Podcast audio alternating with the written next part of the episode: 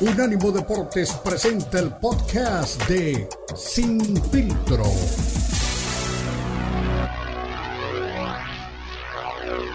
Port Lounges, where you just check in and chill out. Open up a world of possibilities with Capital One.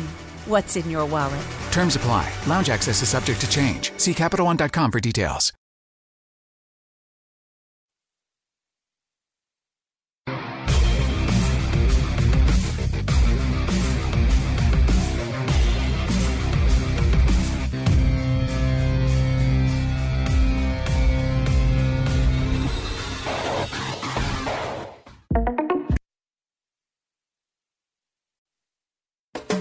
Unánimo Deportes presenta Sin Filtro.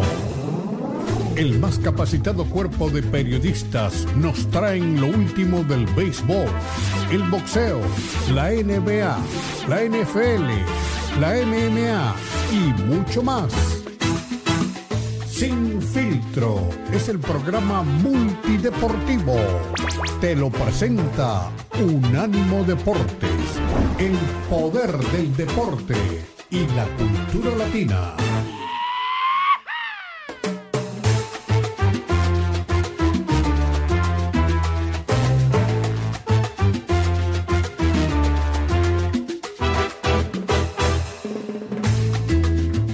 Hola, ¿cómo están? Arranque de semana a todo vapor aquí en Sin Filtro. Recuerden, somos el monitor deportivo de Unánimo Deportes. Hoy nuevamente con equipo completo, con Beto Pérez Landa, con Jonathan Moreno en los controles. Habla Cristian Echeverría y vaya fin de semana al que hemos tenido y vaya semana la que estamos arrancando con muchas noticias porque siempre hay reacciones, sobre todo de apasionante mundo de los deportes de combate. El fin de semana, nuevo campeón semicompleto en el UFC, en el UFC y es que esta cita llamada UFC 295 tuvo una nueva sorpresa. Alex Pereira se convierte ahora en campeón del peso semicompleto en un combate que muchos eh, esperaban fuera pues un paseo para Giri Prosaska, el entonces campeón. Sin embargo, le diremos por qué es tan importante y por qué es histórico este eh, campeonato del brasileño que anteriormente también fue campeón de las 185 libras. También eh, hubo fecha 10 de la NFL, vaya partidos,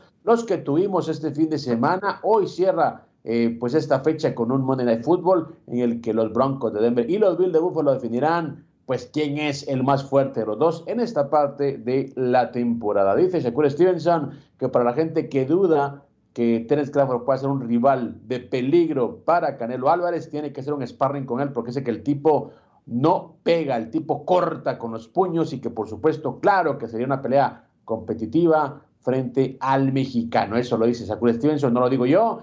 Veremos si realmente se da potencialmente un combate desigual como el que estamos acostumbrados, pero un combate en el que, bueno, dicen que el mejor libra por libra eh, de las 146 libras podría subir unas cuantas divisiones para enfrentarse al mejor de las 168. Así las cosas en el boxeo. Y también, ya también habló la gente de la ciudad en Las Vegas, lo que le decía mi amigo Beto Pérez Landa, ¿no? La ciudad es una literal porquería, la ciudad de Las Vegas, en cuanto al desorden, en cuanto al tráfico, en cuanto a todo lo que han desordenado y han deshecho para poder ajustar el circuito callejero. Ya salió a decir, pues, un concejal de la ciudad, sí, señores, les pido una disculpa a todos eh, los eh, ciudadanos comunes que han tenido tanto problema. Señores, han tenido accidentes. La ciudad es una porquería, literalmente. Ojalá que pase ya esa semana de Fórmula 1 y ojalá que ya los próximos años pues todo cambie, porque realmente yo creo que tiene un precio muy alto el arranque o el regreso de la Fórmula 1 a la ciudad de Las Vegas. También le diremos qué es lo que dice el equipo de Andy Ruiz. Y ya, saltó, ya salió el pene, ya se sabe por qué no pudo completar su combate con Deonta Waller, que ahora sí, como dicen, se hace de rogar, no quiere pues hablar con, con Andy Ruiz Jr.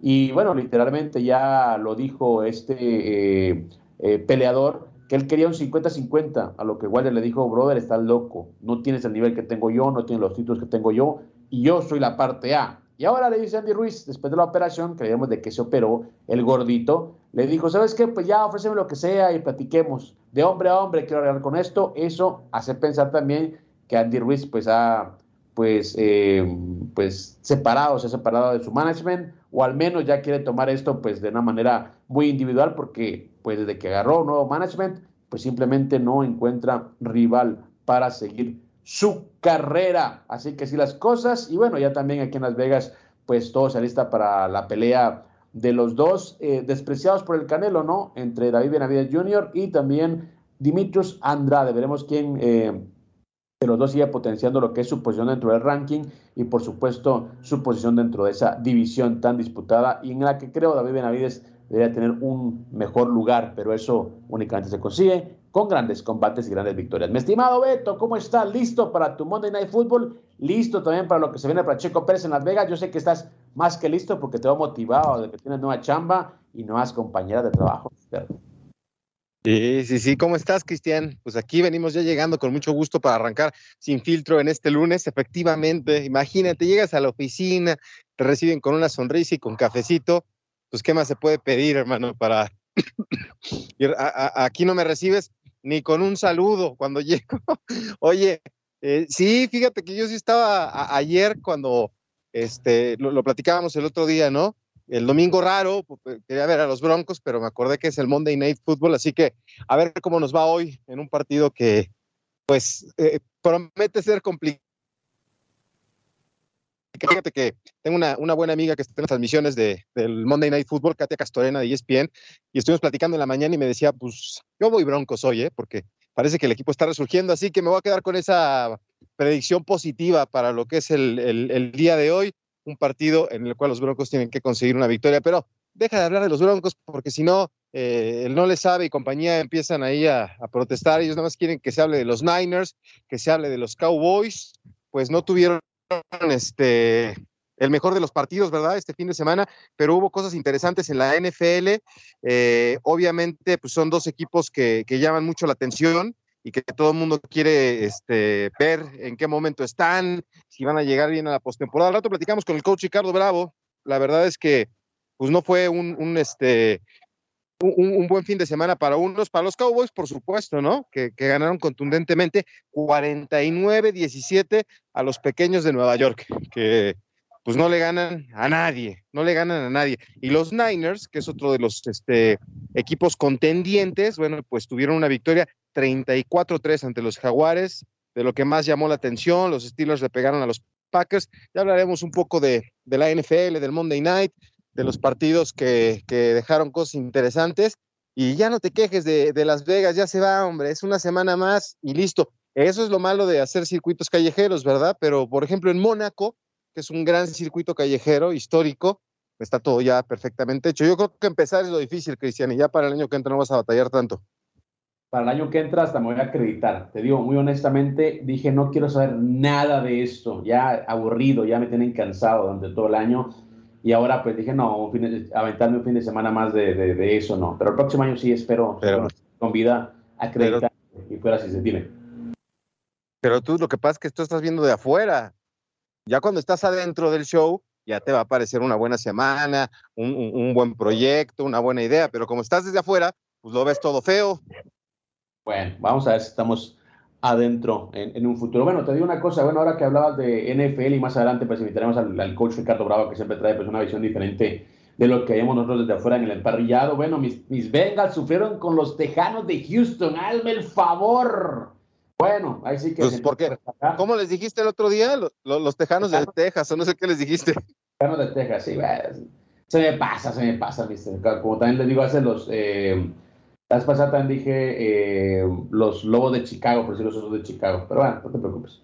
Mira, eh, los Patriotas perdieron y así que se acrecenta lo que es la crisis de Bill Belichick al, al frente del equipo Patriota. Steelers ganan, así que se empiezan a, poner ahí a la vanguardia en su división, que es la más completa o la más compleja de todas. Y bueno, los Browns vinieron detrás. Estaba, de hecho, eh, manejé a Los Ángeles este fin de semana. Eh, fui con una amiga a hacer un par de cosas por allá. Y cuando venimos de regreso, pasamos a almorzar y estaba, estaba la NFL y vi el partido, los, eh, la segunda parte del el partido de Baltimore contra los Cafés de Cleveland y vaya partido de ida y vuelta y qué manera de darle vuelta al, marcador de los Browns que, bueno, le pegaron al líder de la división, que la próxima semana va contra mis Bengals, así que, wow, está, está muy, pero muy, eh, muy, pero muy competida esa división y no me canso de decir que creo que es la más, más complicada y la más fuerte de toda la NFL. Pero bueno, estimado Beto, qué bueno verte, bonito traje tienes, por cierto, eh, te, ves muy Catrín, me da mucho gusto verte, pues que tienes nuevos brillos, ¿no? Y por supuesto, como repito, con ese nuevo plantel que tienes a tu alrededor, ¿quién no estará eh, motivado? Y no, yo, te mando tu cafecito, te mando por ahí tu, tu, conchita para que, para que desayunes, no te quejes tampoco de sin filtro, te tratamos bien, mi estimado Beto.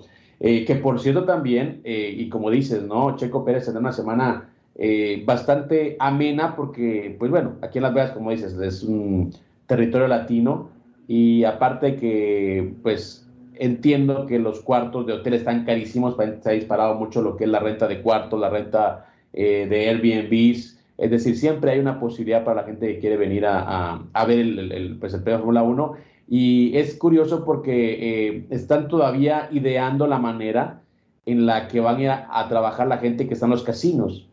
Y, dicen que no saben qué hacer porque hay muchas pasarelas, obviamente con vidrio, como te has dado cuenta, y no quieren que nadie se, se, quede parado viendo las carreras, ¿no? Porque obviamente los boletos están, están eh, vendidos, pero están todavía ideando, eh, pusieron por ahí un, pusieron como tape, pero ya la gente lo quitó, eh, entonces va a ser también un, reto, ¿no? El, el, poder frenar al, al, aficionado casual que anda caminando por ahí porque tampoco puede cerrar el strip, ¿no? Entonces será curioso cómo, cómo controlan todo eso y, por supuesto te digo, la ciudad sí es, es, un caos, ¿no? Y, los que no estamos acostumbrados a eso, eh, pues sí ha pesado ya con seis, ocho meses, mucho estrés. Pero bueno, estimado Beto, aquí no hay estrés, aquí hay pura buena vibra, así que vamos a la, a la pausa, regresamos y por supuesto hablar de boxeo. Hubo UFC, mi estimado Beto, el sábado también, muy buenas peleas, nuevo campeón del peso semi-completo en el UFC. Vaya manera de Alex Pereira de conquistar un nuevo título dentro del UFC y convertirse también en los pocos eh, peleadores que ha tenido títulos en divisiones diferentes. Una pausa, regresamos. Recuerde, somos Infiltró.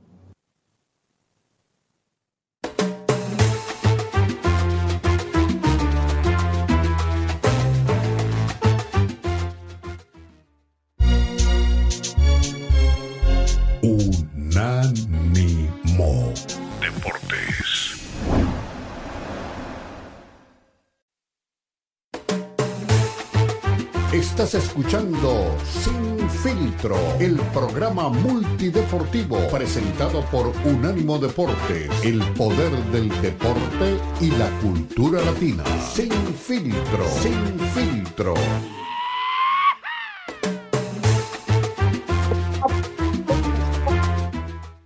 Somos lo mejor de la cultura y el deporte, Sam, como siempre, con toda la alegría, con toda la actitud y con toda la información para acompañarlo en estas dos horas de Cero Soccer, porque ya saben que tengo prohibido por el señor eh, Beto Pérez Landa decir que son deportes americanos. Por cierto, estaba viendo a un, youtuber, bueno, es un creador de contenido eh, que se llama Ubaldo, mi estimado eh, Beto, que hablamos de, que hace muy buen contenido, por cierto, de fútbol regional.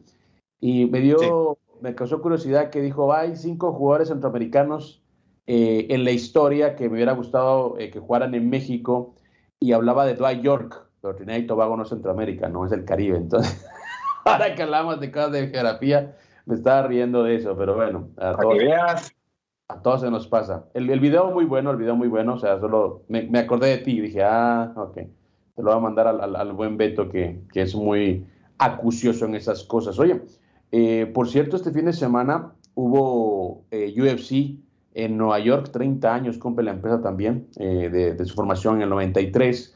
Eh, obviamente hablamos de 30 años de existencia, pero unos 20 más o menos de ser pues, ya una empresa consolidada. Al principio pues era pues una disciplina nueva que tuvo muchos, eh, muchas, mucha oposición y es que no habían reglas, ¿no? Ese era el problema. O sea, la oposición que tenía el UFC al principio era muy justificada, ¿no? Es decir, ahí si ponías al tipo eh, al heavyweight con el lightweight, eh, ponías a un peleador de, sumo con un boxeador, eh, a un tipo que sea jiu-jitsu con un luchador, es decir, era curioso, pero pues era peligroso, ¿no? De hecho, recuerdo que el primer eslogan del UFC era entran dos, solo sale uno, ¿no? Vivo o muerto, algo así. Entonces era demasiado drástico y demasiado arriesgado, pero bueno, ahora vemos en lo que se ha convertido y es un modelo, obviamente no solo de empresa, sino también de promotora y de organización que, que pues vigila y, vela por los intereses de los peleadores. Pues bueno, hubo eh, peleas este fin de semana en, en, Nueva York, ganó Lupi Godínez. Eh, Histórica, ¿eh? Exactamente. ¿Histórica por? ¿Me decías? No, pues porque todo el mundo la está, celebrando en México, orgullo mexicano, eh, Lupi Godínez, luchadora mexicana, hace historia en la UFC, son los principales titulares. Así lo titula el diario, el diario Record, que dice, la mexicana es la primera mujer en ganar cuatro peleas en un mismo año con la misma compañía. Así que, pues hay que buscarle a todo. Ah, ok, muy bien. Es un dato que, que, es, que es curioso, ¿no? Eh, sí ha estado muy activa Lupi Godínez. De hecho, la encontré la, la última vez allá en Guadalajara. Eh, ella es de Zacatecas, entiendo. Y ganó a Tabata Ricci, ¿no? Entonces Lupi Godínez, la mexicana que levantó la mano pues en alto en este UFC 295. Además, la cartelera histórica, ¿no? De, de, de, de, la empresa, ¿no? Allá en Nueva York que debía estar pues eh, encabezada por una pelea entre John Jones y Stipe Miocic, se lesiona John Jones, no puede participar, y la pelea estelar pues se convierte en la pelea de Alex Pereira, el brasileño, contra eh, Yari Prochaska. Eh, termina con una victoria al brasileño eh, por eh, TKO, codazos al rostro en el segundo asalto. Y, bueno, Alex Pereira se convierte también en los pocos peleadores que conquista cinturones en dos divisiones diferentes. Anteriormente lo hizo también en las 185 libras, le gana el título a Israel Adesanya, luego lo pierde con él mismo, sube una división más y gana el título ahí. Y, y lo, lo, que son las cosas, ¿no? Adesanya es un, es un campeón de, de, época, es un campeón que realmente se cae, se levanta, como tiene que ser cualquier eh, atleta que quiere la, la, gloria, pero Adesanya fue a esa división y no pudo ganar el título. Y lo que son las cosas, ¿no? Alex Pereira, que le ha ganado, de cuatro combates le ha ganado tres, eh, en esta oportunidad le gana nuevamente un, pulso eh, simbólico, si quieres, eh, a, a Adesanya, porque él va a la división superior y se convierte en el campeón de las 205 días. Yo creo que sería buena una, una revancha con los dos títulos de por medio. Yo creo que conociendo al UFC, conociendo cómo manejan eh, toda la parafernalia del marketing y el matchmaking, yo creo que será una pelea que van a cocinar en un futuro porque a todo mundo le gustaría una nueva entrega de estos eh, dos gladiadores, pero ahora con dos cinturones diferentes de por medio, ¿no? Ahí sí que el ganador se lleva todo. ¿Te gustó mi Beto? Creo que te dejé sin palabras, mi Beto, te dejé sin palabras, pero bueno. Eh, así las no, cosas. No. Ahí estás. Ahí estás. No, sí, pues fue una, una, una, cartelera interesante, ¿no? Que le gustó a la gente y sobre todo, pues este sabor mexicano, ¿no? Eh, que, que, se le pone a las peleas. Eh, te digo que los principales diarios titulan eso, ¿no? De que esta chica es histórica. Y es que no sé, tú que tienes más experiencia, o sea, cuatro peleas en un año, ¿te parece poco o es este un buen número de combates para una, para una mexicana que pues está creciendo. Eh, después de una serie de victorias que había logrado, comenzó su racha en abril cuando derrotó a, Cintia Calvillo en el UFC 287 y en mayo eh, superó a Emily Ducote en el Fight Night 233 y el 16 de septiembre, o sea, está reciente su, su pelea con Ellis Ruiz en el Fight Night 227, así que pues cuatro victorias en un año, ¿es mucho para un peleador, para una mujer en UFC, cuatro en un año? Pues para cualquier peleador en el UFC la gente pelea de dos a tres veces por, o sea, el, el, eh, el average son dos peleas por año. Ya cuando peleas tres veces es porque ya eres un tipo consentido, ¿no? Es que depende también, si eres un tipo que, que, que, que arrastra multitudes, eres un tipo que, que obviamente la gente quiere ver, pues te hagan más peleas. En este caso, pues bueno, tiene eh, cuatro combates en un año, que es un buen dato que pues, no estaba tomando en cuenta. Eh, sí, peleó en abril, peleó en mayo, peleó en septiembre y ahora en noviembre, así que cierra el mejor año de su carrera, lo que es Lupi Godínez, que bien decías, venía de una derrota ante Angela Hill el año pasado. Y bueno, ahora tiene marca de 12 y 3. Y muchos dicen, bueno, pues yo creo que está haciendo o cimentando ya lo que es pues el camino para, para una pelea titular. Eh, hizo sí. también una pelea de la noche eh, en lo que fue la, la, cartelera dedicada a México en septiembre. Eh, ganó un bono de 50 mil dólares. Ahí le llaman Performance of the Night. Cuando le, le, gusta tu actuación al, al, al, presidente del UFC, él te da un bono, ¿no? Porque hiciste una buena pelea, pues bueno, se ganó un bono. Así que cuatro victorias y un bono para esta peleadora que tiene 30 años, que es de Aguascalientes, México, y que por supuesto está pues ya en un eh, tremendo campamento, está entrenando pues en, en Canadá y está eh, también alternándose con Lobo Jim allá en, en Guadalajara, entonces es, es, tremenda atleta, ¿no? Ojalá que, que posiblemente le den eh, pues la posibilidad de pelear por el peso paja, por el título del peso paja UFC, está arrancada entre las primeras 10 Eh, luego de esta victoria era la número 13, tendría que amanecer en el, al menos en el puesto 10 después de esta, victoria. Pero bueno, ojalá, ojalá que pronto veamos a Lupido, eh, a Lupi eh, Godínez, que es el Domínguez, Godínez, peleando por el título. y dicen que si se mantiene su racha ganadora, Cristian, en, las peleas que tiene en puerta, podría enfrentarse el año que entra a Shang Wei, la campeona de la división, para tratar de, que tenga un título la mexicana. Es lo que te digo, es lo que te digo. Tiene, como está subiendo en el ranking, eh, y trae una buena racha de, victorias y posiblemente, posiblemente el UFC regrese a México. Eh, es una posibilidad. Si el UFC regresa a México, yo creo que sí le van a dar chance a, Lupita, eh, porque ya tiene cuatro victorias seguidas, o sea, ¿me entiendes? ya está ahí, tiene, tiene buenas actuaciones y yo creo que también puede entrarle ahí sí que a, la posibilidad, porque el resto de peleadoras son ex campeonas, eh, chicas que han peleado con, con, con Willy, que es la, la, campeona china, la campeona de la división. Entonces, como que yo creo que sería un, un, enfrentamiento fresco, un enfrentamiento que, que, la gente puede pagar por verlo.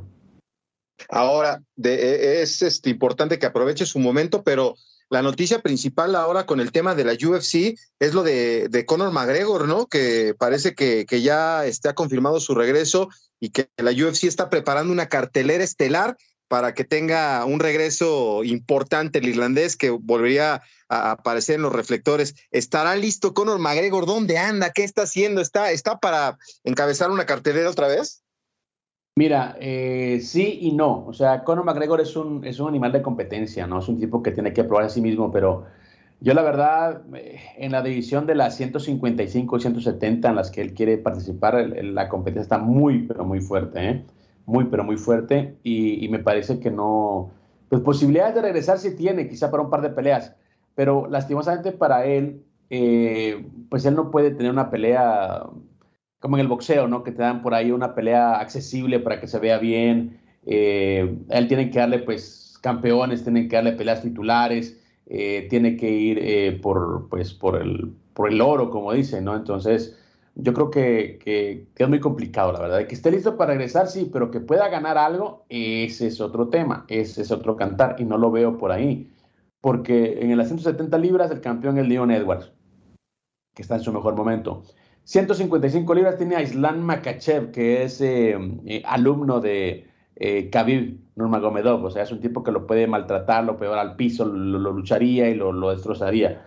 Y si va a 145, que es donde él arrancó su carrera, pero que no creo que dé el peso porque está enorme, está hecho pues obviamente una mole. Ahí está Alexander Volkanovski, también, que es otro animal. Entonces, muy complicado, ¿eh? Muy complicado. Yo creo que de estas tres divisiones, eh, él se va a ir a 170 libras, pero considera que Leon Edwards quizá es el, el, el, menos, el menos eh, bueno de todos, pero es un tipo que ha estado peleando. Es un tipo que, que acaba de que viene de vencer a Kamaru Usman en las oportunidades, es un tipo que pega fuerte. Entonces, ya sabes, ¿no? El tiempo no perdona. Y pues, si viene eh, Conor por, por, una pelea estelar, por una pelea titular, va a pasar muchos problemas y no creo que, que, pueda ganar, la verdad. Oye, y el que se, el que se robó los reflectores y, todo, eh, eh, al final de la pelea preliminar, de repente vi a los aficionados que sorprendieron, llegó el servicio secreto ahí al Madison Square Garden y venía llegando el expresidente Trump, eh, que fue recibido entre aplausos, la gente lo quería saludar, estrechar la mano, tomarse una foto. Ahí andaba, eh, con Dina White, invitado de lujo, eh, en esta noche de, UFC. ¿Sabías que cuando arrancó el UFC, eh, y no, bueno, no en el 93, pero cuando arrancaron los Fertita y Dana White con el, con el proyecto del UFC, eh, todavía tenían pues obviamente mucha resistencia, tenían obviamente eh, prohibiciones. En Nueva York fue el último estado en, poder sancionar, autorizar lo que son las peleas de MMA. Eh, de las personas que más les echó la mano, dice Dana White, es Donald Trump. Varios de los primeros eventos de, de, UFC bajo el mandato de los Fertita y de Dana White fueron en hoteles, en casinos de Donald Trump en Atlantic City. Entonces, eso es porque hay una relación muy cercana, hay una relación pues obviamente de amistad, eh, de complicidad, de, negocios, y por eso siempre que tienen eso en Nueva York, pues Donald Trump es uno de los invitados principales de, Dana White y el UFC. Sí, y salió como, como si fuera a pelear, ¿eh? Salió por el túnel, la gente lo vio, las cámaras le aplaudieron. Entrada estelar y triunfal, ¿eh? Como torero caro llegó el señor Donald Trump ahí al Madison Square Garden. Como le gusta a él, mi estimado Beto. Una pausa, regresamos con más noticias. Recuerde, somos sin filtro.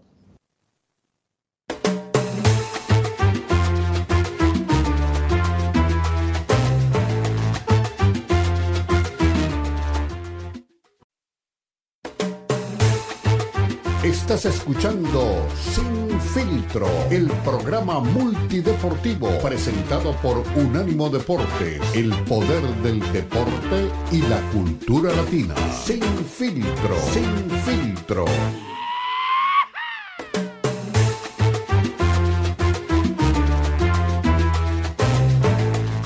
Estamos de regreso, somos Deportes, informado 24-7 unánimodeportes.com. Ahí encuentras que de entrevistas, información, radio en vivo, podcast, las voces, las plumas, la cobertura que usted merece y que ha hecho parte de su vida en un solo destino. Recuerde, unánimodeportes.com. Mi estimado Beto, el Beto Pérez Landa, ya saben, Salón de la Fama de Pachuca, eh, buen compañero que me va a llevar a su, nuevo trabajo para presentarme a todo pues, el personal que hay ahí en el canal de Hidalgo. Eh, pues bueno, eh, trae siempre datos nuevos, siempre trae información, como lo de Lupita Godínez. ¿Y quién lo iba a decir, mi estimado Beto?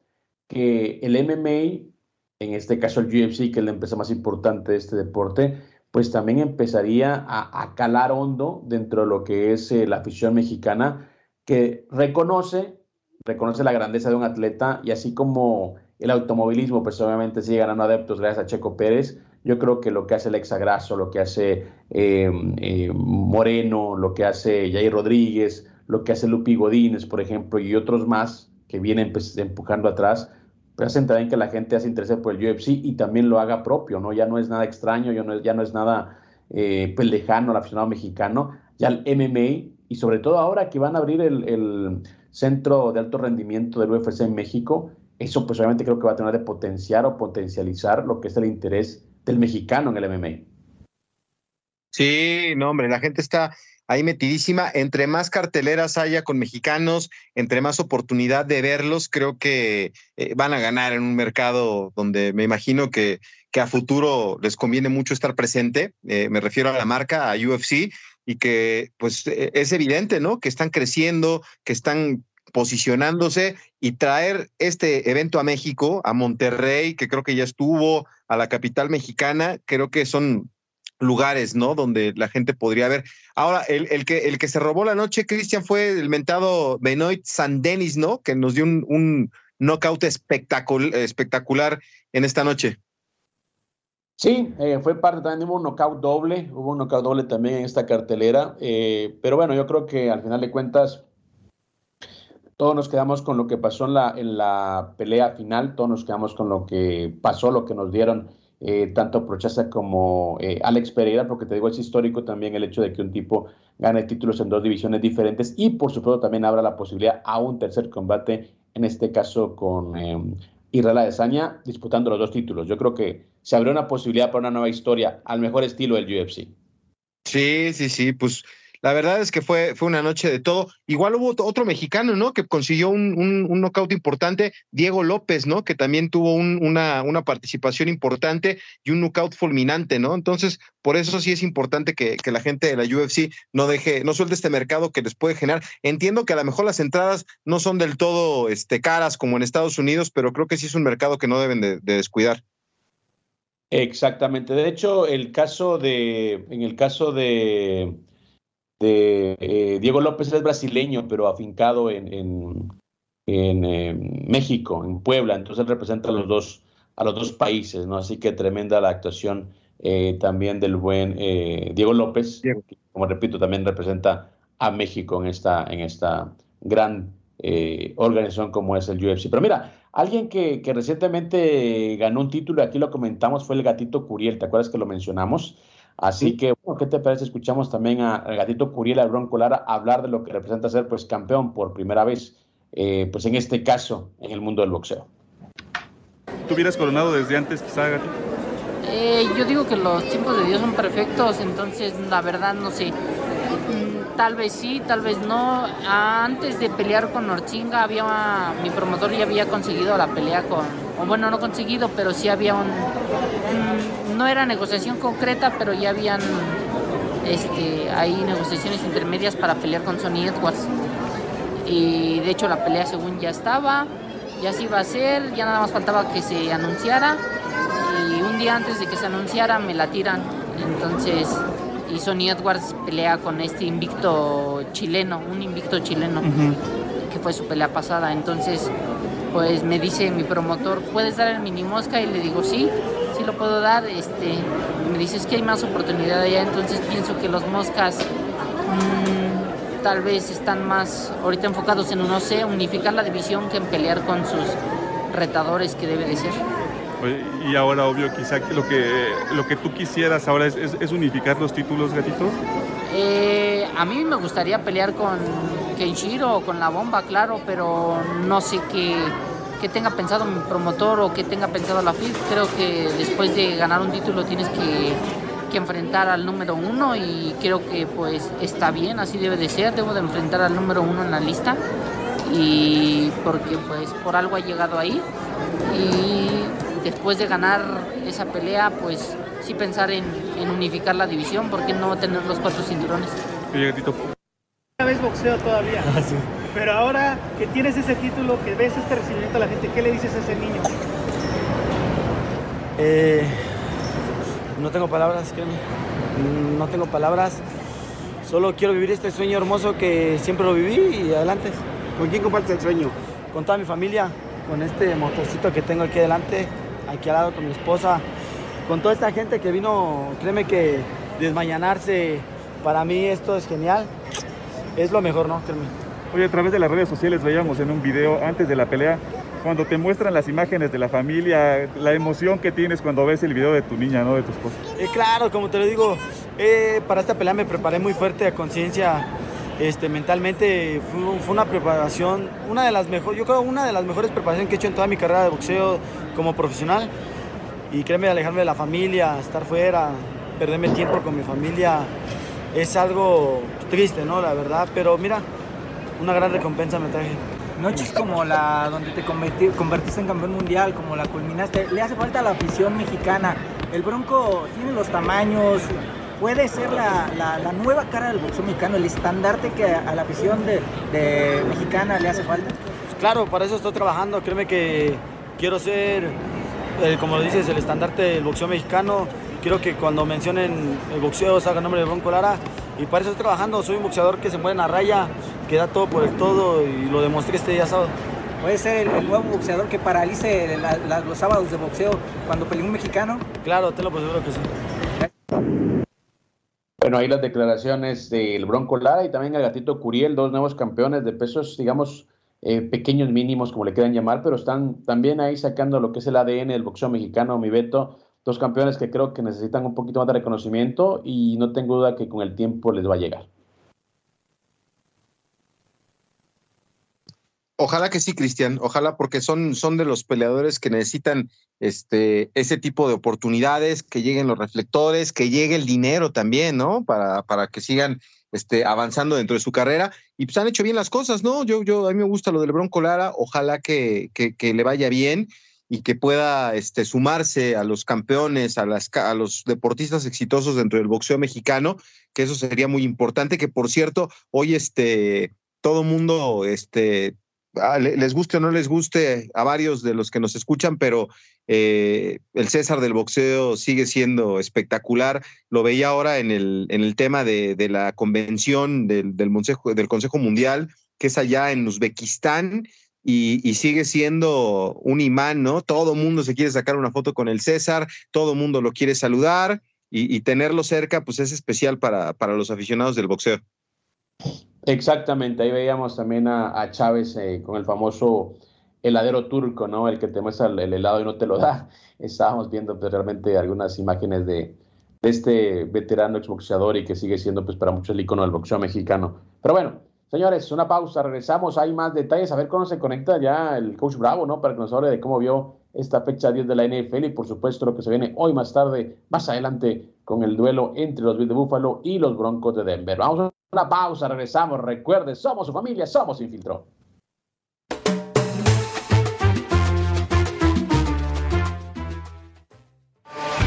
Escúchanos 24-7 en las plataformas de TuneIn, iHeartRadio y Odyssey. A-U-D-A-C-Y. Odyssey.com. Estás escuchando Sin Filtro, el programa multideportivo presentado por Unánimo Deporte, el poder del deporte y la cultura latina. Sin Filtro, Sin Filtro.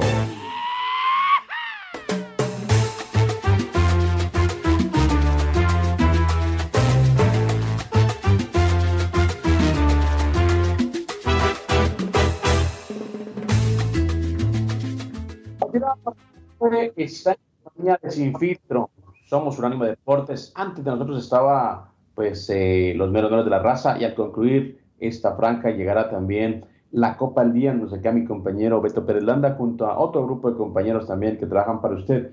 Eh, mi Beto, usted que es un, duro, usted que es un tipo que le gusta mucho el tema del automovilismo, he estado leyendo algunas publicaciones acerca del frío que podría eh, o que está afectando a Las Vegas o que podría eh, pues prevalecer para el fin de semana de Fórmula 1 y dice que bueno, es un, un, reto aerodinámico y de motor, no solo porque tienen que pues asegurarse que los eh, compuestos de los neumáticos funcionen eficazmente, sino porque también las temperaturas bajas tienen un impacto significativo en la refrigeración general del coche, ¿no? El monoplaza. ¿Te parece que puede ser un inconveniente para tener un buen espectáculo aquí en Las Vegas? Pues habrá que ver cuál es el clima. Tú nos puedes dar mayor referencia, ¿no? Eh, acuérdate, cuando anduve ahí con ustedes en marzo, me sorprendía que la temperatura estaba baja, ¿no? Este, para ser marzo, y, cuando entrábamos ahí a tu fraccionamiento, la, piscina cerrada, y me decías, no, es que ahorita no es tiempo. Ahorita me imagino que debe estar más frío, ¿no? Pues sí, el, tema, el tema es que ha sido un año bastante sui generis en el tema del clima. Eh, tuvimos un verano no tan caliente, bueno, igual pasé viajando, o sea, pero lo que me tocó vivir no lo sentí tan caliente. Y un invierno, de hecho, te digo, estoy bien malo, he estado bien enfermo de las, de las alergias, porque, y por primera vez desde que estoy aquí, eh, por el tema de, de la, bueno, de, la temperatura interna del apartamento, ¿no? Eh, pongo, o sea, asumo que va a ser frío y pongo la calefacción y amanezco sudando y viceversa. Eh, pongo, le quito la calefacción, pongo el aire y hace mucho frío. Entonces, ha estado muy loco el clima, pero eh, se prevé que tengamos pues temperaturas, eh, no sé, unos 40 grados más o menos para el fin de semana, que no sé si será frío para una competencia de, de Fórmula 1, pero sí he leído muchas publicaciones acerca del clima que puede prevalecer en la ciudad y como es obviamente pues, pues el strip abierto, pues están diciendo que también los mecánicos tienen que tomar en cuenta pues ese tipo eh, de imponderables, ¿no? Previo a la carrera. Mira, al rato ya me, comuniqué justo ahorita empezando que el segmento con esa duda con, con, Sam Reyes, que es igual otro buen amigo que ha estado aquí con nosotros para hablarnos de Fórmula 1, pero ahí ahorita le preguntamos y le vamos a pasar tus quejas ahí de todo lo que está pasando. Justo le pongo, le, le estoy escribiendo y Sam, es que este Cristian está harto de todo lo que está pasando. Dice, sí, dice, debe de estar bien enojado. Entonces, este, al rato platicamos de eso y más con, con, Sam Reyes, que, que, también va a andar por allá eh, el fin de semana. Y bueno, pues este, yo creo que sí, hay, hay muchas cosas, muchas variantes en el tema de los neumáticos, los compuestos, la temperatura. Eh, si has notado permanentemente en todas las pistas, a mí me llama mucho la atención desde siempre que, cubren, ¿no? Con una, con una este, tela como si fuera una chamarra de las que usamos para el frío y ahí este, cubren eh, las llantas para que estén a temperatura, eh, pero a veces este, el frío también las daña, o sea, por lo que entiendo deben de estar a una temperatura en particular, así que pues dependiendo a qué se enfrenten este fin de semana, los eh, pronósticos de lluvia no creo que haya, ¿verdad? No, no ha estado lloviendo en Las Vegas últimamente. No, de hecho en Las Vegas llueve muy poco, en Las Vegas llueve dos o tres veces por año y, y cuando pasa eso, pues la ciudad colapsa.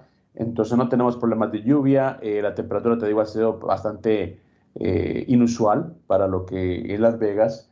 Y ahora, te digo, he estado leyendo mucho eh, en sitios que, que cubren la Fórmula 1, pues la queja del clima, ¿no? Que podría ser como el aguafiestas, que podría ser pues parte, como te digo, los imponderables, pero bueno, quería cerciorarme que sí puede ser una, una, una ventaja o desventaja para los pilotos, o para algunos una ventaja y por una desventaja, ¿no? Depende de la máquina.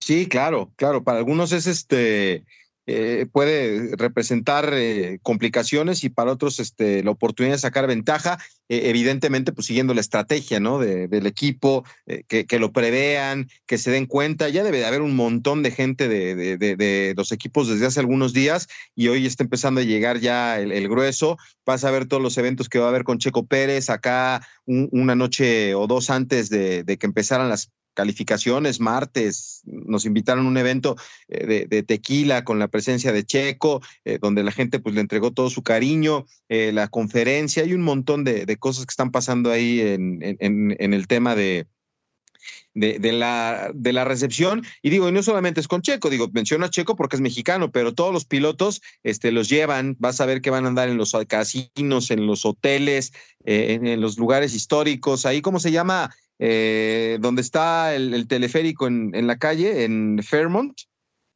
Ah, en Fremont Street. Fremont Street, ahí van a andar también, vas, ya vas a ver, vas a ver la, magia de la Fórmula 1, ¿eh?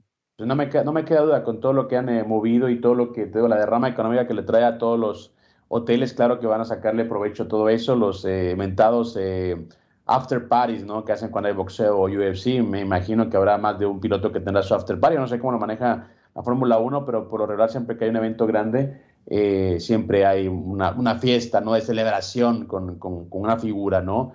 Y bueno, han bajado los precios eh, ostensiblemente en cuanto a las entradas, en cuanto a los hoteles, pero sigue siendo un evento caro, entonces veremos pues, realmente hasta dónde, hasta dónde pues eh, puede llegar esto. te me llamó la atención que ya meses después aparece un, un directivo de la ciudad diciendo, sí, les pedimos una disculpa, sabemos que ha sido muy complicado para ustedes, pero estamos trabajando para que esto sea pues un evento que permanezca y sea pues para beneficio de toda la ciudad. Así que bueno, no lo digo yo. Sería, sería muy interesante, Cristian, averiguar cuánta gente puede ver el Gran Premio. ¿Te acuerdas que hablamos de 400 mil este, aficionados en México durante los tres días, que me parece que es un, una cifra espectacular? Bueno, pues vamos a ver, este, vamos a ver de qué se trata eh, acá, cuánta gente puede este, acercarse, ¿no? Y, cuánta gente puede este, acompañar a los pilotos, estar cerca. Eh, va a ser un fin de semana para la gente de la Fórmula 1 muy, muy especial. Y me imagino que también para la gente de Las Vegas, ¿no? Eh, entiendo que tú y, la gente que trabaja y anda por allá, pues se, les puede complicar, pero sí sería este, interesante, ¿no? Eh, ver este, un espectáculo de esta naturaleza. Digo, están acostumbrados al boxeo, a esas cosas que pues no te quitan este, ningún, ninguna situación personal, ¿no? Porque pues todo es dentro de los hoteles y demás, pero aquí sí la, el, escenario principal son las calles, es un circuito callejero donde por cierto a Checo Pérez le, le va muy bien y esperemos que sea así. Oye, fíjate nada más para que veas lo difícil que es este el tema eh, de, del, del, del momento que puede vivir un piloto. Fernando Alonso, que fue el que ¿Te fuiste, mi Beto? ¿Me escuchas?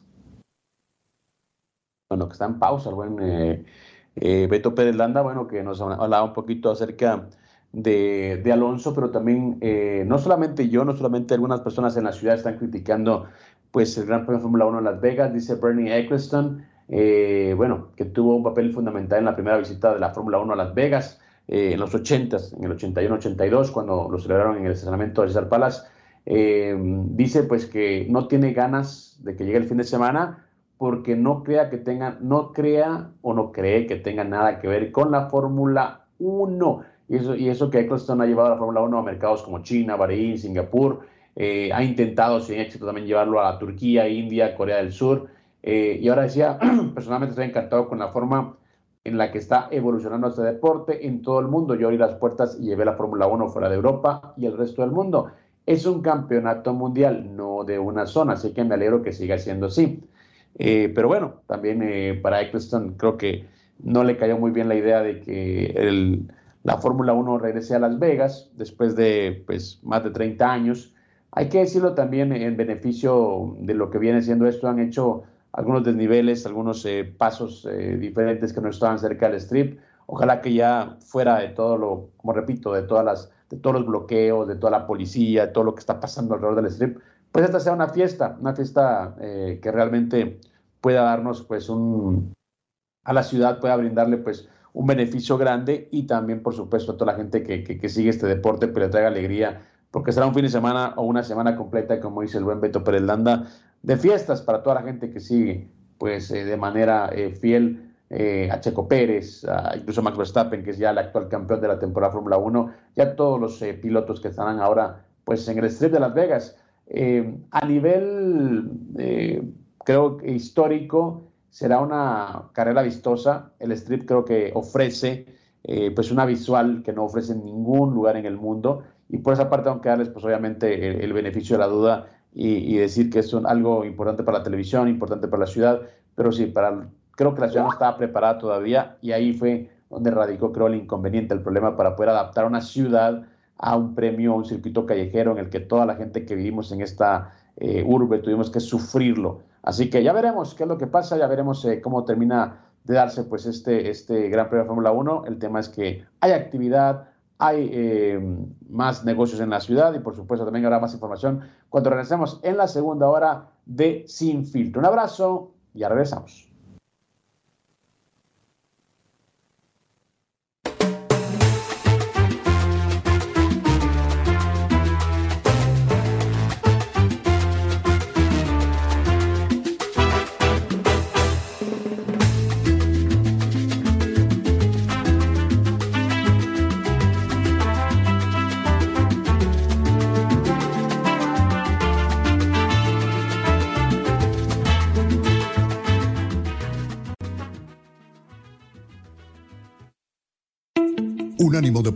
Presenta. ¿Sabía usted que en septiembre de 1947 Sugar Ray Robinson se retiró por primera vez del boxeo citando que soñaba matar a sus oponentes y pidió ayuda a un ministro de una iglesia? El ministro le aseguró que era solo un mal sueño y lo convenció de regresar al boxeo. Lamentablemente en la siguiente pelea Sugar Ray Robinson aplastó a Jimmy Doyle en el octavo asalto con un brutal gancho de izquierda que envió a Doyle al mundo de la inconsciencia. Doyle nunca se recuperó y desgraciadamente murió tenía solo 22 añitos de edad. Sugar Ray Robinson le dio todas las ganancias de las siguientes cuatro peleas a la madre de Jimmy Doyle. El equipo con más goles marcado en un mundial es Brasil con 237. En segundo lugar se encuentran Alemania con 232 y Argentina con... Este fue el podcast de Sin Filtro, una producción de Unánimo Deportes.